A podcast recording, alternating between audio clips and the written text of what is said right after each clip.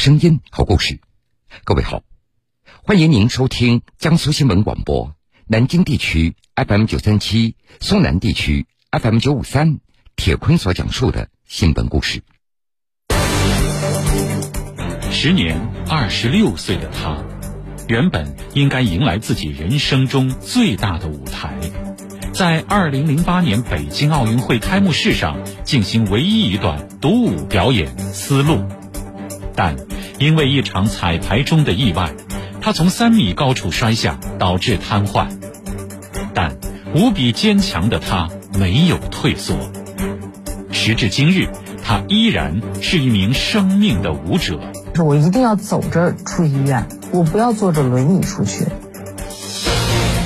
他就是刘岩。今年三十九岁，是北京舞蹈学院的一名教师，现任北京市政协常委、全国青联常委。今年，刘岩再次同奥运结缘。三月四日，他在北京市残疾人文化体育指导中心参与了北京冬残奥会火炬传递。我觉得这次因为在咱们自己家门口嘛，就是因为。实际有跟冬奥、跟奥运真是有缘哈，感觉是很荣耀的一个事情。十四年后的圆梦，铁坤马上讲述。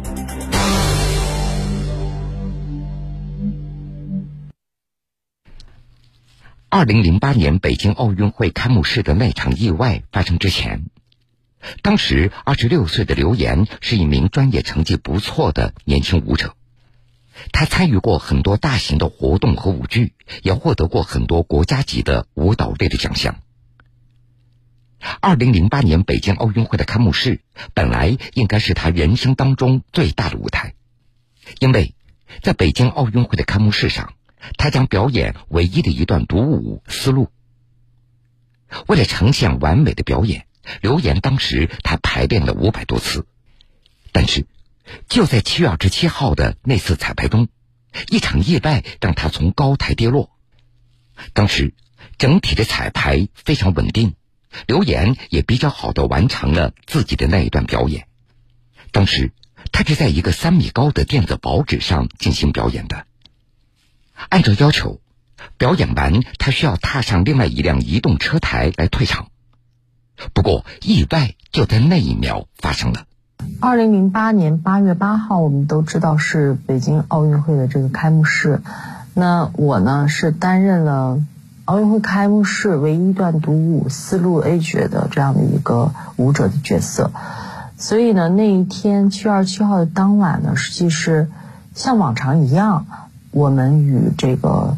特别多的演员和演职团队共同在进行一个彩排合成的这样一个过程，所以是人表演完这个，呃，舞蹈是要从这个电子博纸移移动到车台上，然后呢，舞台进行下一个，应该说段落的切换。那那天我跳完这个丝路的舞蹈，我印象很深，就这个双手是最后一个动作是搭在了双手上，然后我就。从电子薄纸上准备往车台移动，然后我也能感觉到车台在下面，他跟着我，我也跟着他。当我的左脚迈到车台上的时候，就那一刹那，就是人的一种感觉哈，就是觉得是不对劲儿的。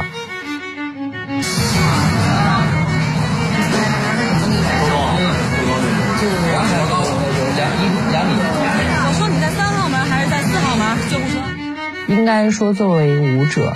呃，经常会运用自己身体，然后我就很很希望我能够快速移动重心，就等于是我的左脚，然后右脚快点踏到车台上，但是那那它太快了，所以我自己感觉到就是我会被悠起来，就你会摔倒嘛，你会向后摔，那是一个镂空的一个空间，所以人就从三米等于是坠落，再一次睁开眼睛的时候，就一个红彤彤的鸟巢。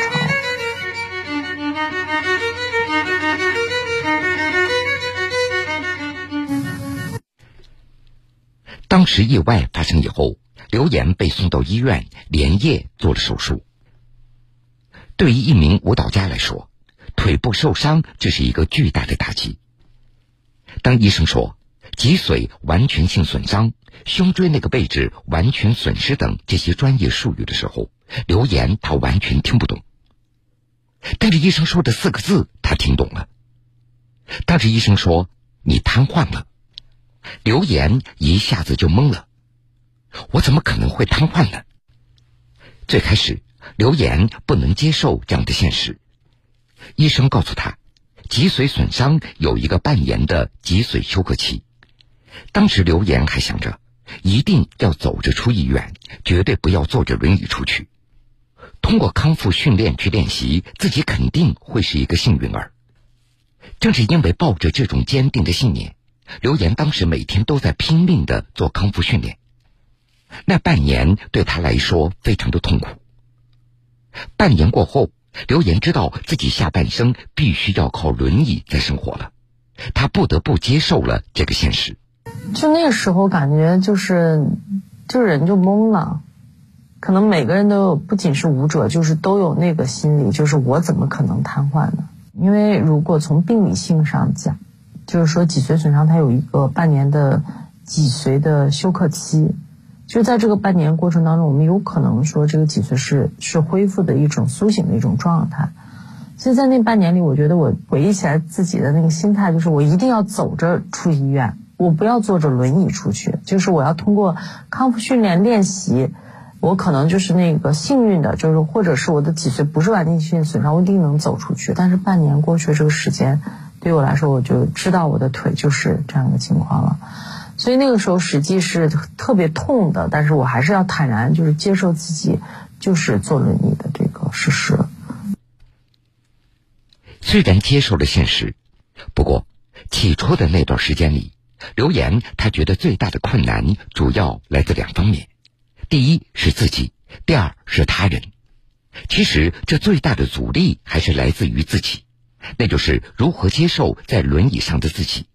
以前非常轻松的工作，现在也完成不了了。之前自己在舞蹈领域获得了那么多的成就，现在肢体上的优越性瞬间就崩塌了。别人会用什么样的眼光看自己呢？各种各样的问题困扰了刘岩很久，但是当时他没有刻意去要求自己做什么，他也没有为难自己，他只是觉得时间是一剂良药，一切都会好起来的。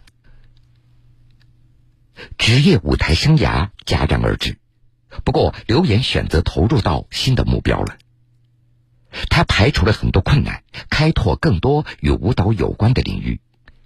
用他的话说，很多舞者都说舞蹈是生命，但我更愿意说舞蹈如同信仰，因为它可以引领我，让我变得更加坚强。在振作起来以后，刘岩的生活也慢慢的走入了正轨。二零零九年十一月，他坐在轮椅上，在国家大剧院举办的顶尖舞者之夜完成了第一支舞蹈《最深的夜，最亮的灯》。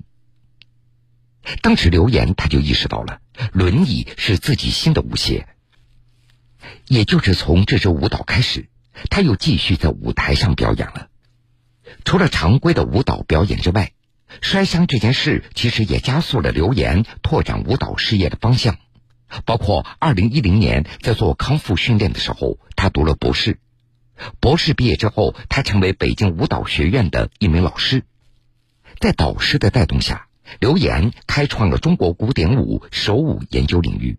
后来，他又读了博士后，出了书等等。按照他的说法，现在的自己可能还会表演，但是会花更多的时间去考虑该如何为中国舞蹈事业做更多的事情。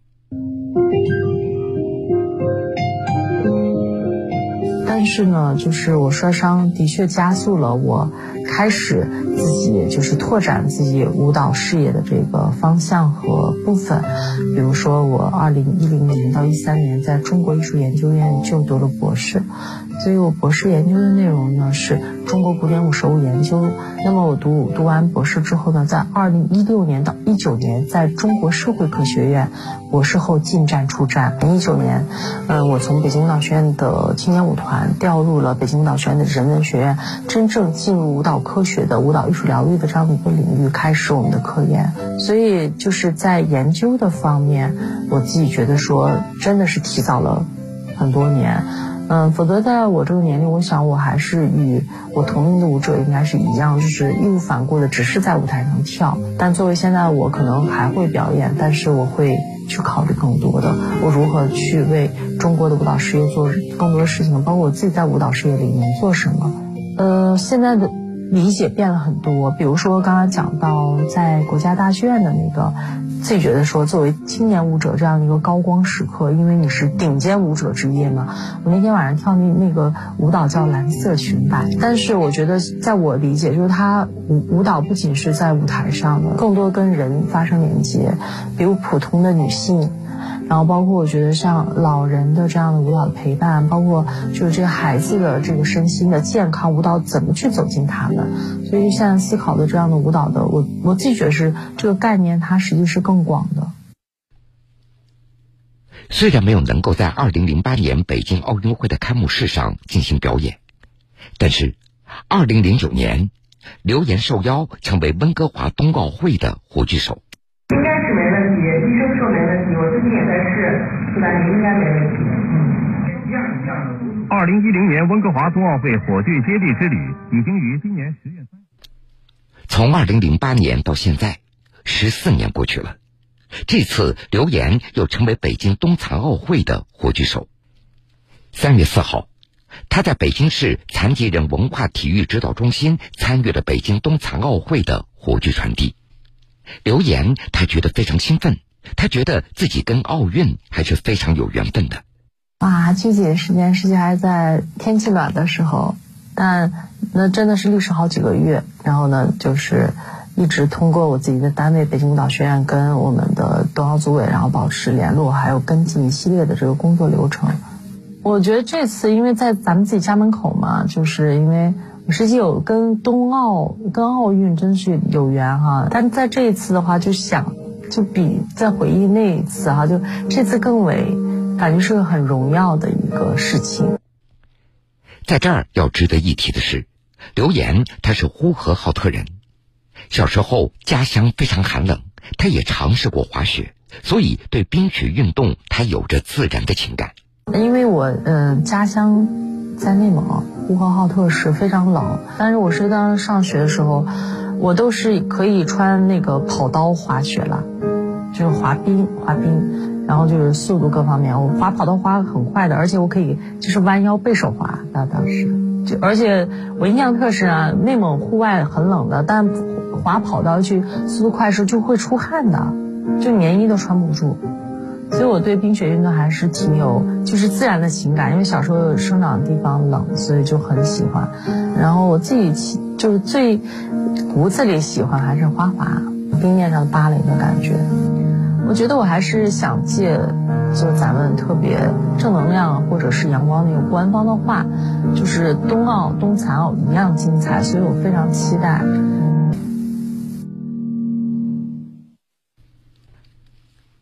虽然与二零零八年北京奥运会的开幕式失之交臂，不过今年以火炬手的身份参与了火炬的传递。刘岩他认为，奥林匹克的梦想在这一刻在自己的人生当中实现了。好了，各位，这个时间段的新闻故事，铁坤先为各位讲述到这儿。